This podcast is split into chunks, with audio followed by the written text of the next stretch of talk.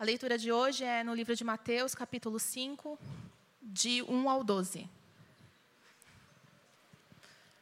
Vendo a multidão, Jesus subiu ao monte e assentou. Seus discípulos aproximaram-se dele e ele começou a ensiná-los, dizendo: Bem-aventurados os pobres em espírito, pois deles é o reino de Deus. Bem-aventurados os que choram, pois serão consolados. Bem-aventurados os humildes, pois eles receberão a terra por herança. Bem-aventurados os que têm fome e sede de justiça, pois serão satisfeitos. Bem-aventurados os misericordiosos, pois obterão misericórdia. Bem-aventurados os puros de coração, pois verão a Deus. Bem-aventurados os pacificadores, pois serão chamados de, filho de, de filhos de Deus. Bem-aventurados os perseguidos por causa da justiça, pois deles é o reino dos céus. Bem-aventurados serão vocês quando por minha causa os insultarem, os perseguirem e levantarem todo tipo de calúnia contra vocês. Alegre-se e regozijem-se, porque grande é a sua recompensa nos céus, pois da mesma forma perseguiram os profetas que vieram antes de vocês. Essa é a palavra de Deus.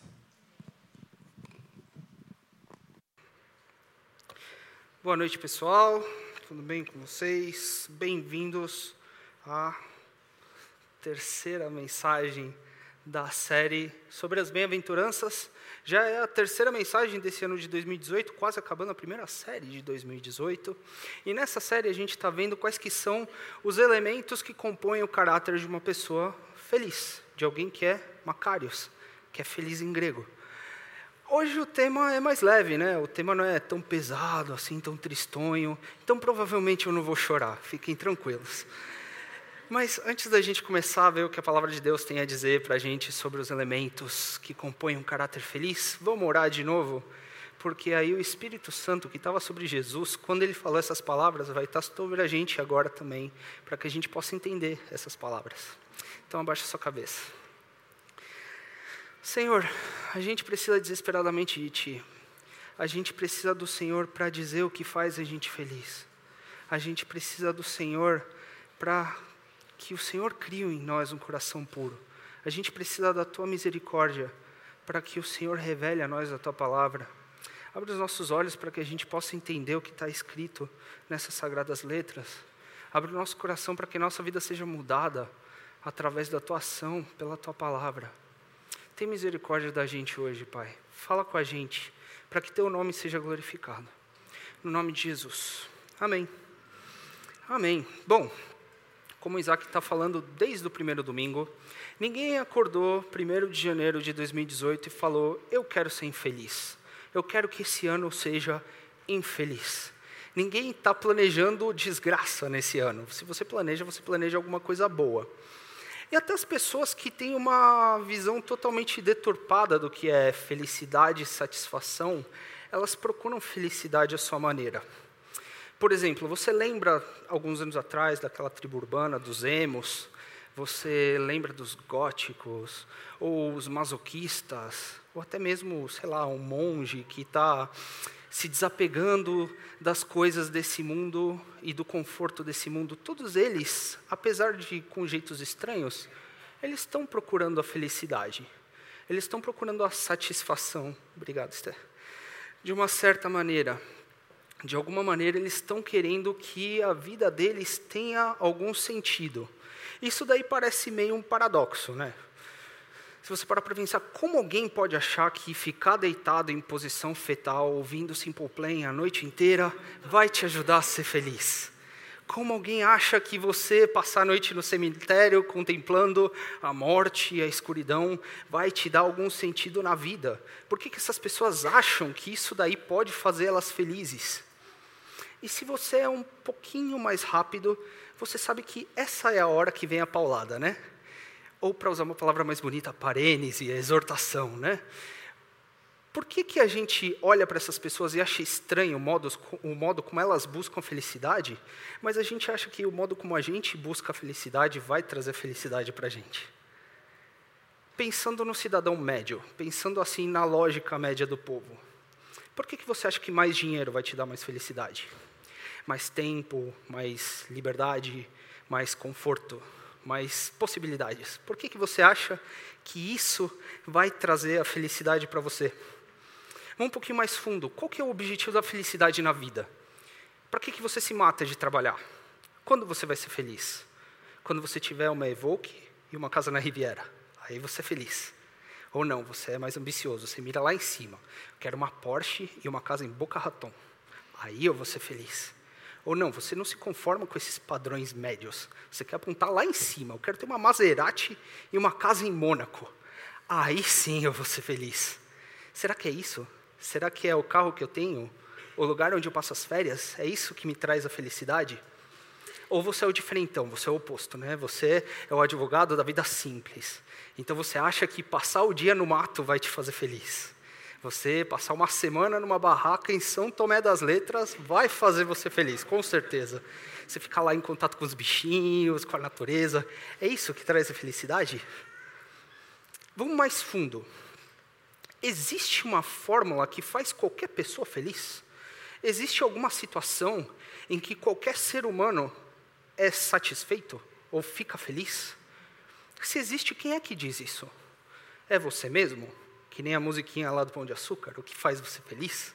Você decide o que faz você feliz?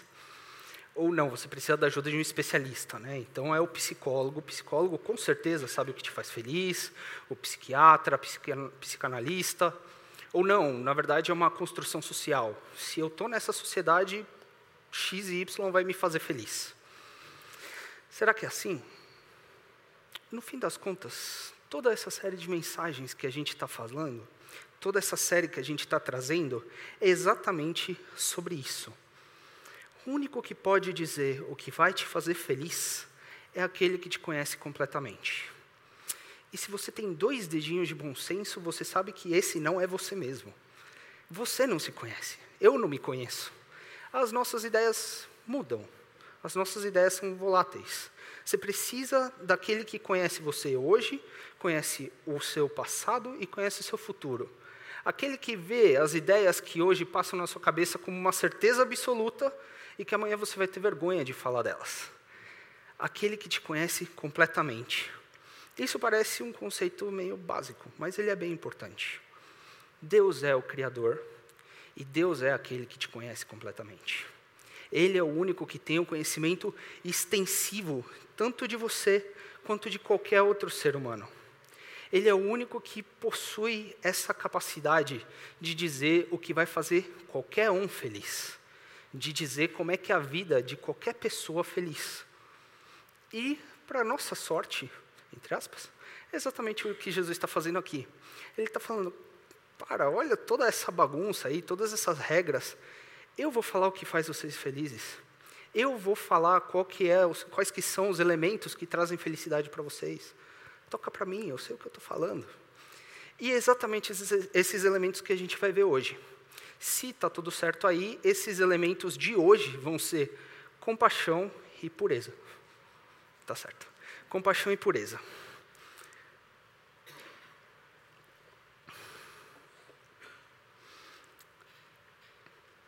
É exatamente porque só Deus pode dizer o que te faz feliz que você nunca vai ouvir alguém aqui na Igreja Batista Urbana dizendo como Deus vai, criar, vai fazer seus sonhos se tornarem realidade. Você nunca vai ouvir alguém aqui falando que Deus tem um amanhã para cumprir o que você quer para a sua vida. Você nunca vai ouvir alguém aqui falando que se você obedecer a regra X e Y, Deus vai te dar um biscoitinho no fim das contas. Que se você pegar o controle remoto da sua vida, do videogame da sua vida, der meia lua para trás, apertar A, B junto, Deus libera a bênção como um código secreto. Até porque esse conceito de bênção que a gente tem geralmente é bastante deturpado, né? A bênção é o que você já queria, né? Então, se você está querendo o carro, a bênção é o carro. Se você quer uma namorada, a bênção é uma namorada.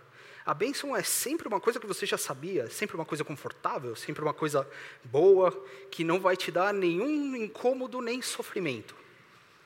Bom, mas isso é história para outro sermão. O fato é, a gente não está em posição de dizer o que faz a gente feliz. E é por isso que a gente vai ouvir aquele que está nessa posição. E esse é o nosso objetivo hoje. Então vamos lá, vamos ver os elementos que Jesus está trazendo e dizendo que vai fazer a gente feliz. compaixão e pureza. Um exercício legal da gente fazer é pegar esses elementos e comparar com o que a gente chamaria de senso comum da felicidade de hoje em dia. Porque tem coisas que a mídia vende, que a nossa sociedade fala e afirma, que você mesmo às vezes já pensou que vai trazer felicidade. Vamos comparar o que Jesus está falando com isso.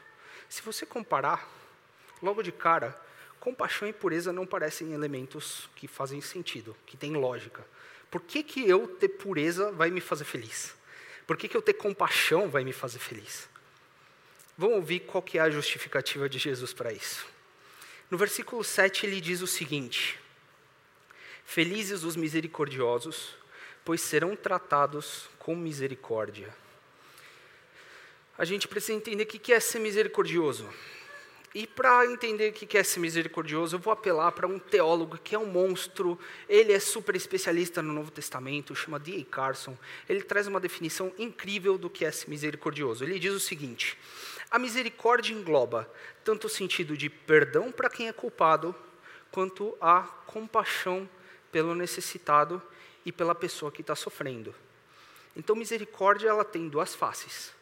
A face 1 um é: tem alguém culpado, eu trago perdão para ele tem alguém sofrendo, tem alguém necessitado, eu tenho compaixão dele, eu faço alguma coisa em relação a ele. E é engraçado, principalmente nesse ponto da compaixão, a nossa sociedade atual parece ter uma certa esquizofrenia com isso. Ela afirma coisas que parecem negar essa ideia da compaixão. Vou explicar a gente vive numa sociedade e a gente vive numa cultura, especialmente ocidental, que ela exalta a autoindulgência, o hedonismo, ou seja, o que me dá prazer é o que importa. O que importa é o que me faz feliz. Isso daí se reflete em frases que a gente ouve com bastante frequência, tipo carpe diem, que é uma frase super antiga e que se usa até hoje. Você tem que aproveitar o dia, o que importa é agora. Você tem que viver agora. Esse é o momento. Se te faz feliz, não está errado. O que importa é se está te fazendo feliz. O que importa é o seu próprio prazer. Mas como é que a compaixão entra nisso? Parece não entrar. E aí o que, que a sociedade faz, o que a mídia faz, por exemplo? Ela parece impor, né? Aí tem aquelas propagandas daquelas criancinhas na África, magrinhas, e você tem que ajudar, você tem que fazer alguma coisa. Aí tem o Criança Esperança, você tem que dar lá seu dinheirinho para o Criança Esperança. Isso daí não está exatamente errado. Não quer dizer que o Criança Esperança é do capeta, ou que você não tem que ajudar a pai perto da sua casa. Mas não é exatamente do, disso que esse texto está falando. Parece que a sociedade quer impor isso como se fosse uma barganha cósmica, né? Você tem que fazer o bem para ficar bem com karma, para você receber o bem no final, porque essa daí é a moeda de troca do universo. Eu vou fazer o bem para ficar bem com o universo. Mas não faz sentido. Se eu tenho meu dinheiro, eu tenho que gastar em mim mesmo. Eu tenho que aproveitar o meu dia. Afinal de contas, tudo que eu tenho é o agora. Então eu vou aproveitar o meu conforto. Se eu tenho o meu tempo, que é o agora, para que, que eu vou gastar com outra pessoa? Você entende? Parece que não encaixa uma coisa com a outra. Parece que é forçado.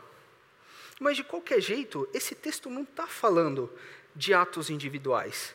Ele não está falando do cara que dá 50 reais em cada criança esperança. Esse texto está falando de um caráter compassivo. Esse texto está falando de uma disposição interna que é compaixão, não de atos isolados e esparsos, de tipo, ah, teve uma campanha lá, fiz alguma coisa e pronto, isso é compaixão. Não, esse texto está falando de uma coisa que faz parte da essência do seu ser. E aqui a gente tem que abrir aspas, porque é muito fácil hoje em dia a gente impor a nossa mentalidade moderna e cair no não julgueis, né? Aquela coisa meio etérea. Você não está vendo meu coração. Eu sou compassivo. Você não pode me julgar. Não é bem assim. Para um judeu, para uma pessoa que estava lá ouvindo Jesus, o conceito de Hesed, que é a palavra hebraica para misericórdia, ela denotava mais atos concretos do que uma disposição interna simplesmente. Então, para o judeu, não tem muito essa de, ah, está aqui no meio no ar a minha misericórdia, você não consegue enxergar. Não, é concreto. Você faz coisas porque você tem aquilo dentro.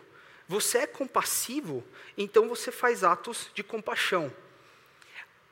O ponto aqui é: nem todo mundo que faz atos de compaixão é compassivo, mas todo mundo que é compassivo faz atos de compaixão.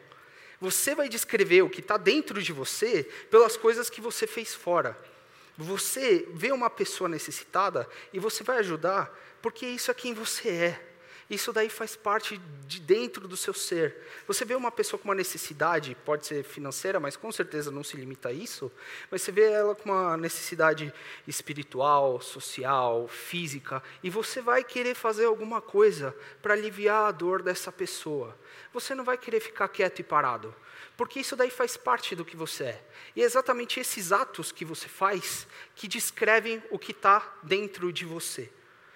Mas é muito fácil a gente desvirtuar essa conversa e vir alguém falar: é isso aí, o crente tem que se mexer, o cristão não pode ficar parado, ele tem que lutar contra a injustiça social, ele tem que lutar contra os pecados institucionais, ele tem que fazer ações contra a opressão.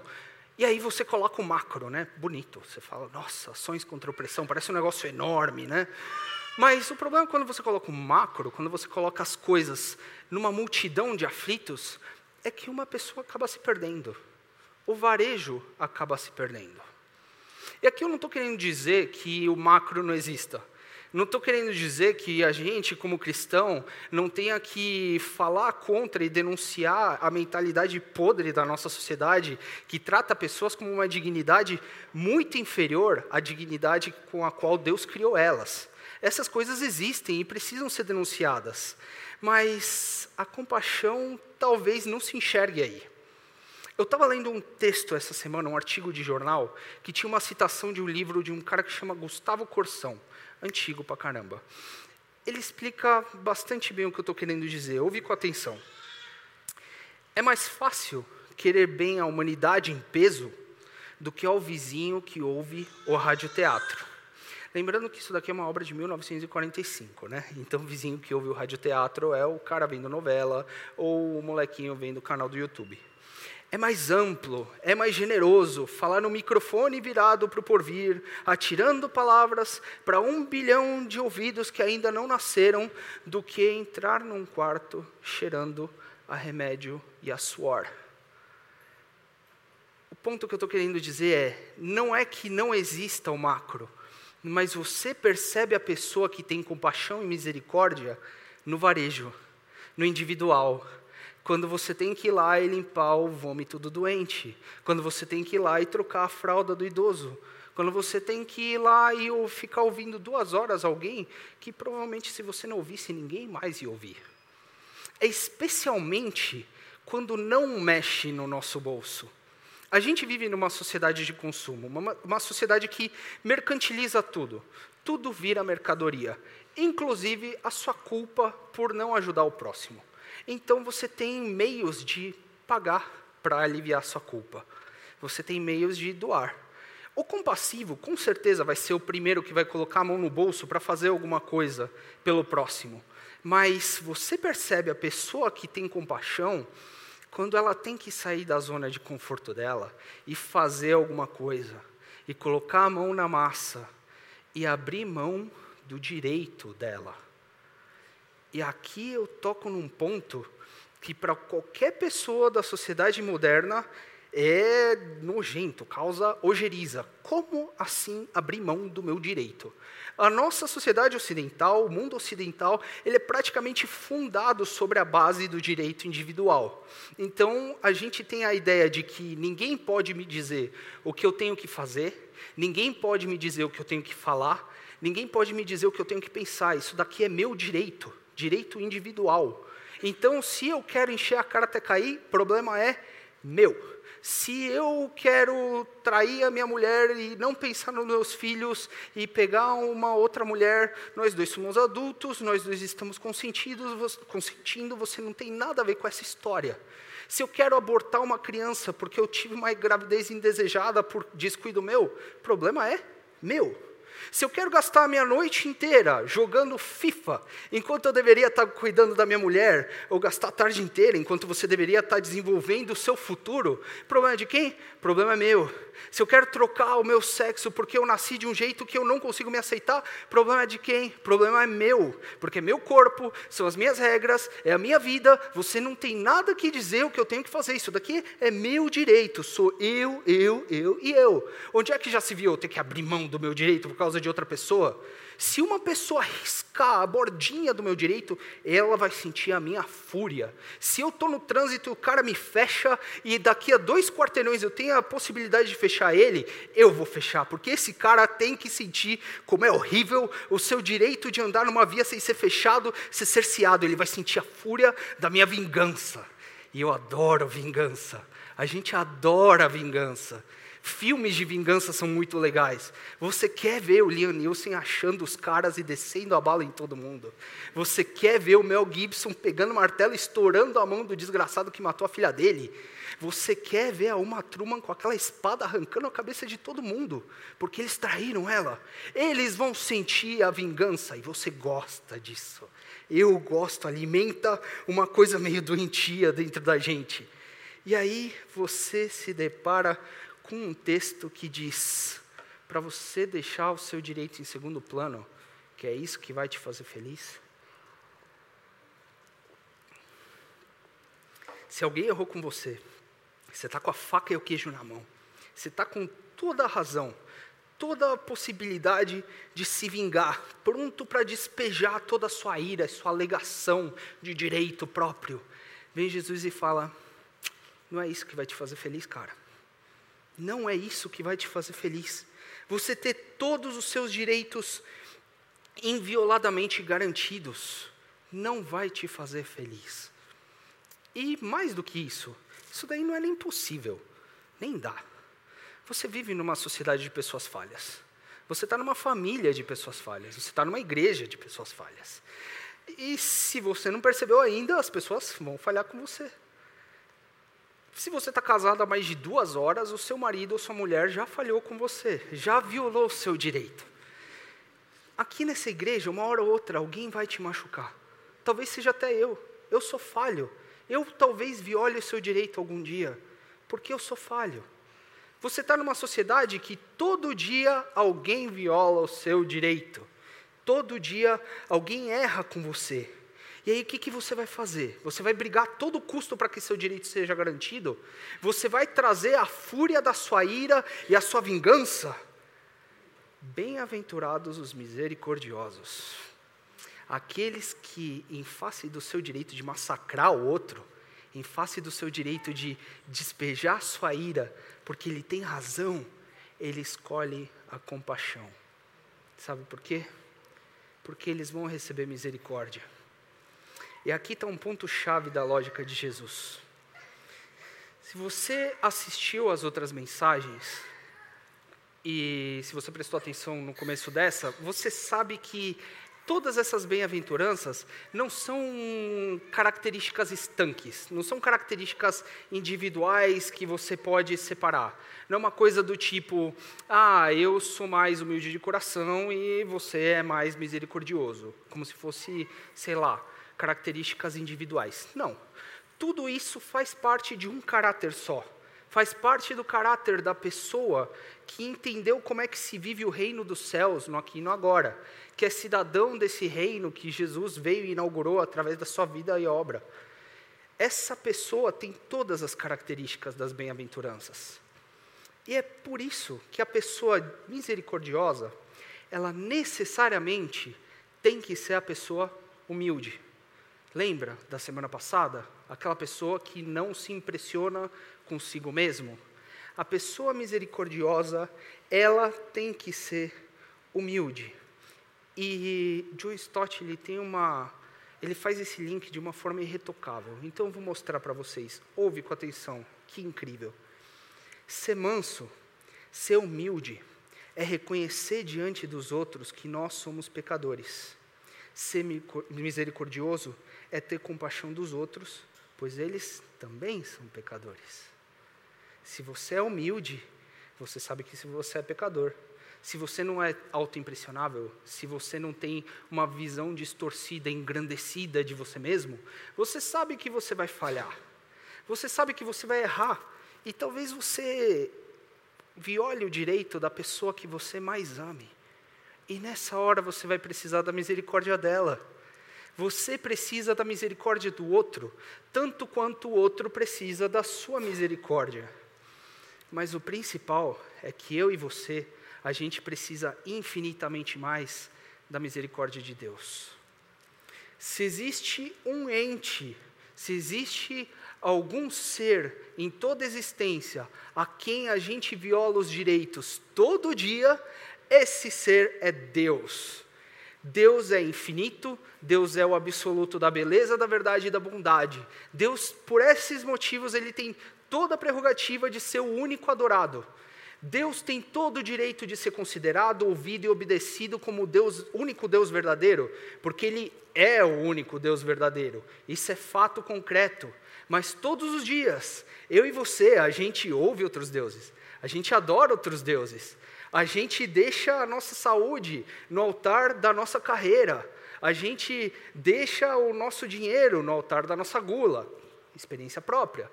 A gente deixa a nossa moral no altar do nosso prazer. A gente adora outros deuses todos os dias.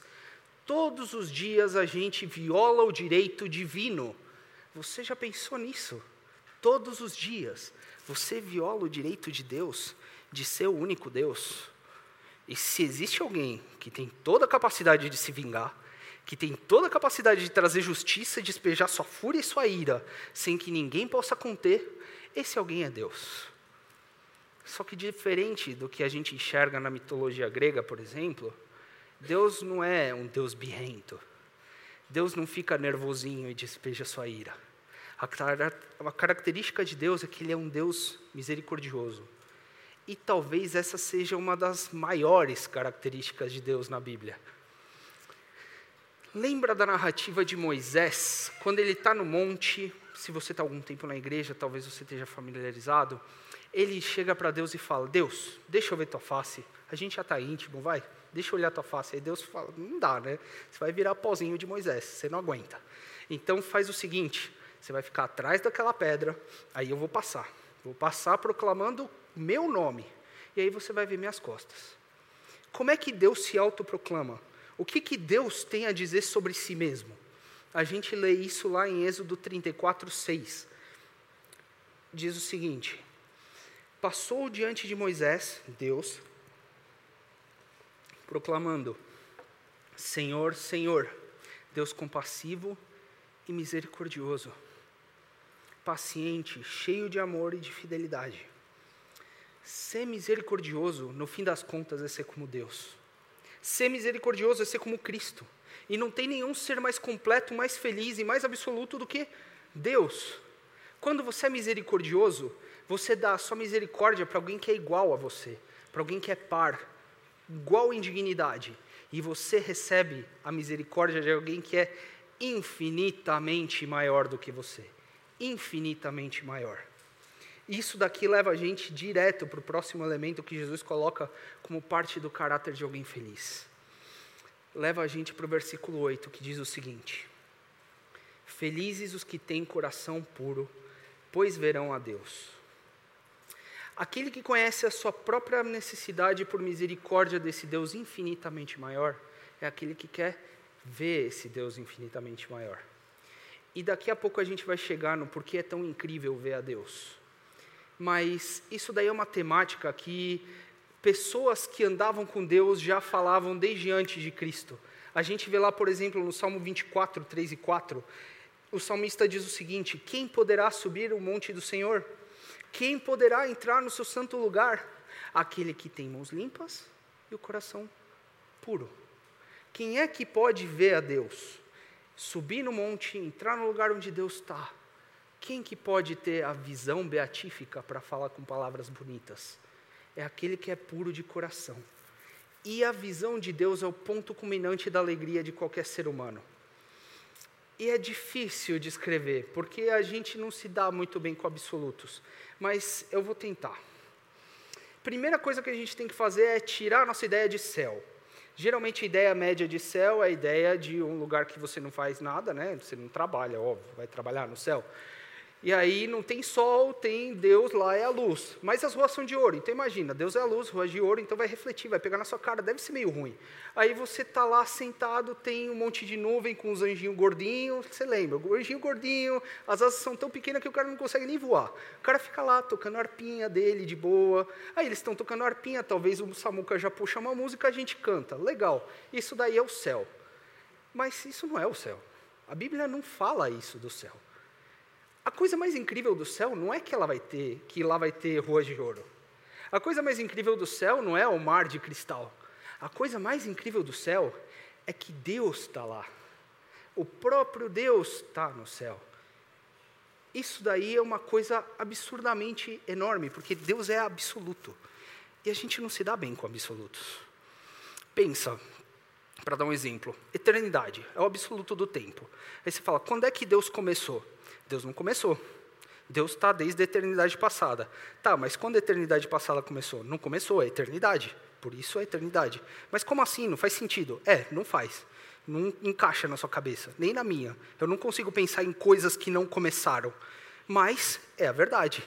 Esse daí é o absoluto do tempo. O problema é que Deus não é só absoluto de um, uma entidade. Deus é absoluto da verdade, Deus é absoluto da beleza e Deus é absoluto da bondade. Deus é absoluto em todo sentido. Então vamos tentar. Eu, eu, pensei em fazer um negócio tipo, fecha os olhos agora, entra nessa viagem, mas aí parecia muito coaching, assim, meio seita, estranho, então relaxa. Só imagina, normal, pode ficar de olho aberto. Imagina só você no alto de uma colina, numa, no entardecer, aí tem o vento batendo no seu rosto, morno, Aí você tem aquela encosta na sua frente, um monte de árvore bonita. Aí você tem aquelas árvores com algumas flores que acabam deixando a árvore de outra cor. E aí aquilo lá fica bonito pra caramba, um monte de árvore diferente. Lá no fundo tem um rio enorme passando, e você ouve a força da água batendo nas pedras. O sol está se pondo, aí você tem as nuvens já rosadas, porque o sol está se pondo. E você olha aquilo e você fica, Caraca, que coisa bonita. Eu não quero ir embora daqui. Não dá para descrever direito o que você sente nessa situação. Você só sabe que é bom. É tipo um êxtase. Mas não dá direito para colocar em palavras, né? Ou imagina só você no interiorzão, deitado na grama numa noite, sem nuvem nenhuma, e você olha para o céu, aí você vê aquela mancha de estrelas. E você vê tanta estrela que você nem sabia que tinha. É impossível de contar tanta estrela. Você fica olhando, você vê umas estrelas cadentes caindo aqui e acolá. E aí você se sente pequeno. E você olha aquilo, você fica maravilhado. Você acha muito bonito. Você não quer sair de lá. Não dá para expressar direito o que você está sentindo. Mas é bom. Por que, que a gente sente isso? O ser humano gosta da beleza. O ser humano se sente atraído pelo belo. Todas essas coisas que eu descrevi, elas são bonitas. Mas Deus não é bonito. Deus é a beleza. Todas essas coisas são reflexo do que Deus é completamente. Todos esses elementos de alegria são só pinceladinhas do que Deus é completamente. Você já pensou nisso? Por isso a visão de Deus é praticamente o sinônimo do que é ser feliz. Todos os momentos bons que você já teve na vida, Cada momento que você estava lá na praia, batendo água no seu pé, você admirando aquela paisagem maravilhosa, quando você viu sua noiva entrar, quando você viu seu filho nascer, esses momentos de alegria e de beleza ímpar, Deus é tudo isso, junto. É infinito. Por isso que ver a Deus é praticamente a definição do que é ser feliz. É um êxtase perpétuo. Não dá para descrever direito. Não dá para colocar em palavras. Ver a Deus é praticamente a definição do que é ser feliz, é a definição do que é ser macários. Mas quem que pode ter esse privilégio? Quem que pode subir ao monte do Senhor? Quem que pode ter essa visão incrível da alegria e do êxtase absoluto e permanente? O salmista fala, Jesus repete: aquele que é puro de coração. Quem é puro de coração vai ter esse êxtase perpétuo, essa alegria que não passa. Mas beleza, o que é pureza de coração? O que é ser puro? Na época de Jesus, você tinha vários partidos e vários grupos judaicos, e todos eles tinham listas de coisas que você tinha que fazer, coisas que você não pode fazer. E se você segue as coisas que você tem que fazer, e se você não faz as coisas que não pode fazer, beleza, você é puro, tá de boa. Hoje em dia não é tão diferente. Você pega algumas igrejas, você também tem um monte de usos e costumes, se você seguir eles, e se você não fizer as coisas que não pode, então beleza, então você está puro, então você pode tomar ceia, então você pode subir no púlpito. Pureza como coisas externas, geralmente. Essa é a definição que você tem através da religiosidade. Mas aí vai Jesus e coloca a pureza no lugar que é mais inimaginável ele vai colocar a pureza no lugar onde, no fundo, no fundo, só Deus consegue analisar completamente. E esse lugar é o coração. E aqui a gente tem que tomar cuidado para não cair na cilada do nosso conceito moderno, influenciar o jeito como a gente lê. Para a gente, o coração é emoção, né? coração é o sentimento. O coração é quase que o contraponto do cérebro. O cérebro pensa, o coração sente, e os caras estão brigando sempre. Né? Para um judeu, não. Para um judeu, o coração era o centro de tudo. Era o centro da tua capacidade racional, da tua capacidade sentimental, emocional e volitiva, ou seja, da tua vontade. Então, se você está pensando, você pensa com o coração. Se fez uma conta, fez com o coração. Se você está odiando alguém, odeia no coração. Ama alguém, ama no coração. Eu estou com vontade de ir numa churrascaria, está com vontade no coração. Tudo está dentro do coração. Isso daí tira da gente um pouco aquele discursinho do não julgueis de novo, né? Porque o não julgueis, ele vai colocar, ai, você não pode julgar o meu coração, você não pode julgar o que está dentro de mim. Não é bem assim. Segundo a Bíblia, se o coração é o centro de tudo isso, se o coração for puro, todo o resto vai ser puro. Se o teu coração é puro e ele é centro do que você pensa, então seus pensamentos são puros, seus planos são puros, suas ações são puras. Seus sentimentos são puros, sua vontade são puras. Se seu coração é puro, tudo que está ao seu redor é puro. E todo mundo consegue ver isso. Ter o coração puro, basicamente, é ter a vida aberta aos olhos de todo mundo. É ter nada a esconder de ninguém. Você não tem nenhuma máscara. Toda a sua vida, pública e privada, ela está sujeita à análise de Deus e dos homens. Todas as motivações por trás do que você faz, está aberto. Qualquer um pode olhar. Você deixa lá. Não tem nada a esconder, não tem nenhuma máscara. E aqui que o conceito se diferencia da religiosidade. Porque a religiosidade vai falar só, você fez, beleza. Jesus não, ele vai olhar para aquilo lá e vai falar: e teu coração, como é que era naquela hora? Você pode muito bem fazer uma boa ação com uma motivação errada. Você pode muito bem fazer uma boa ação para ficar bem na fita, para aparecer bem diante dos outros. Você pode fazer uma boa ação e, no fundo, no fundo, ser um hipócrita. E eu acho que esse é o antônimo do coração puro. Não é o coração impuro, como pareceria mais óbvio. Eu acho que é o hipócrita. Aquele que faz as boas ações com más intenções. Por isso que é muito mais difícil seguir Jesus. Jesus não se importa só se você fez uma coisa boa. Seu coração estava bom? Sua vontade era boa? Você tinha boas intenções na hora que você fez isso? Jesus está preocupado com o pacote completo, não está preocupado só com a ação externa. E aí fica óbvio porque só o puro de coração pode ver Deus. Deus é a luz, e diante da luz nenhuma mentira se sustenta. Diante do fogo consumidor nenhuma máscara se sustenta. Diante de Deus não tem como ser hipócrita. Diante da visão do eterno não tem como você esconder nada. O coração puro é um coração sem nada a esconder. E é engraçado que Jesus aponta justamente no coração. Se a gente pensa na Bíblia, o coração é o órgão do ser humano, é o ente do ser humano que é enganoso. O coração é enganoso.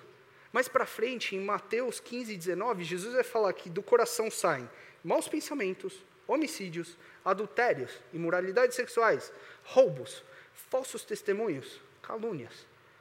Esse pontinho da sua vida, de onde sai tudo de podre de você, é onde tem que ser puro. É loucura. E aí a gente entende por que uma bem-aventurança está ligada com a outra. Porque não dá para você isolar uma coisa da outra. A gente nunca vai conseguir alcançar essa pureza. A gente nunca vai conseguir alcançar um coração puro diante de Deus. Não ter nenhuma máscara. A gente precisa desesperadamente da misericórdia daquele que pode criar um coração puro em mim e você. Cria em mim um coração puro a Deus e renova dentro de mim um espírito estável. É isso que Davi diz no Salmo 51. Ele entendeu muito bem que ele não podia ter um coração puro.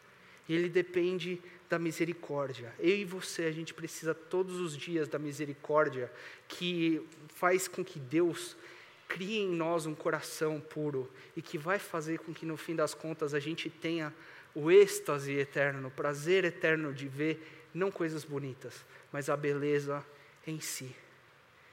E é por isso que se nesse ano você lembrar a sua condição, você lembrar que você é infinitamente culpado, você é infinitamente pobre, você é infinitamente necessitado, diante de um Deus que é infinitamente maior que você, você vai conseguir ser misericordioso com quem é um pouco necessitado um pouco pobre, um pouco culpado diante de você. Alguém que é igual e falho a você. E aí você vai ser feliz. Jesus está garantindo isso. Se nesse ano você decidir tirar a tua máscara, você decidir ter esse coração puro, não ter nada a esconder de ninguém, ser o mesmo externamente do que você é internamente, e pedir pela misericórdia de Deus para criar esse coração que você nunca vai conseguir criar sozinho, você vai começar a ver lampejos, resquícios da beleza daquele que é a beleza completa. E isso daí vai te fazer feliz. Então esquece esse barulho. Esquece o que a sociedade fala que vai te fazer feliz. Esquece as tuas ideias do que pode fazer você feliz de verdade ou não. Você não está na posição de afirmar isso. Ouve aquele que está nessa posição. Acredita que ser misericordioso e ter o coração puro vai te fazer muito mais feliz do que você jamais conseguiria imaginar. Amém? Vamos orar? Senhor, a gente precisa da tua misericórdia. A gente é falho e a gente não consegue nem perdoar outros que estão na mesma condição que a gente. Como a gente precisa do Senhor a gente tem um coração podre. A gente usa máscaras para esconder esse coração que o Senhor conhece. É a fonte de tudo que é de mal na gente. Se o Senhor não tiver misericórdia, se o Senhor não vier e criar em nós esse coração puro, como a gente vai poder ver o Senhor? Ajuda a gente a entender a tua beleza. Ajuda a gente a desejar o Senhor, que é a fonte da alegria suprema a não acreditar nas mentiras que a gente mesmo conta todos os dias, que achando que a gente vai ser feliz através dessas coisas que a gente fala. Com a tua misericórdia, vem e transforma a gente. Vem e transforma o nosso coração. Ajuda a gente a ouvir o teu espírito, porque ele fala. Ajuda a gente a mudar nossas vidas de forma que a gente possa ser verdadeiramente feliz nome de Jesus. Amém.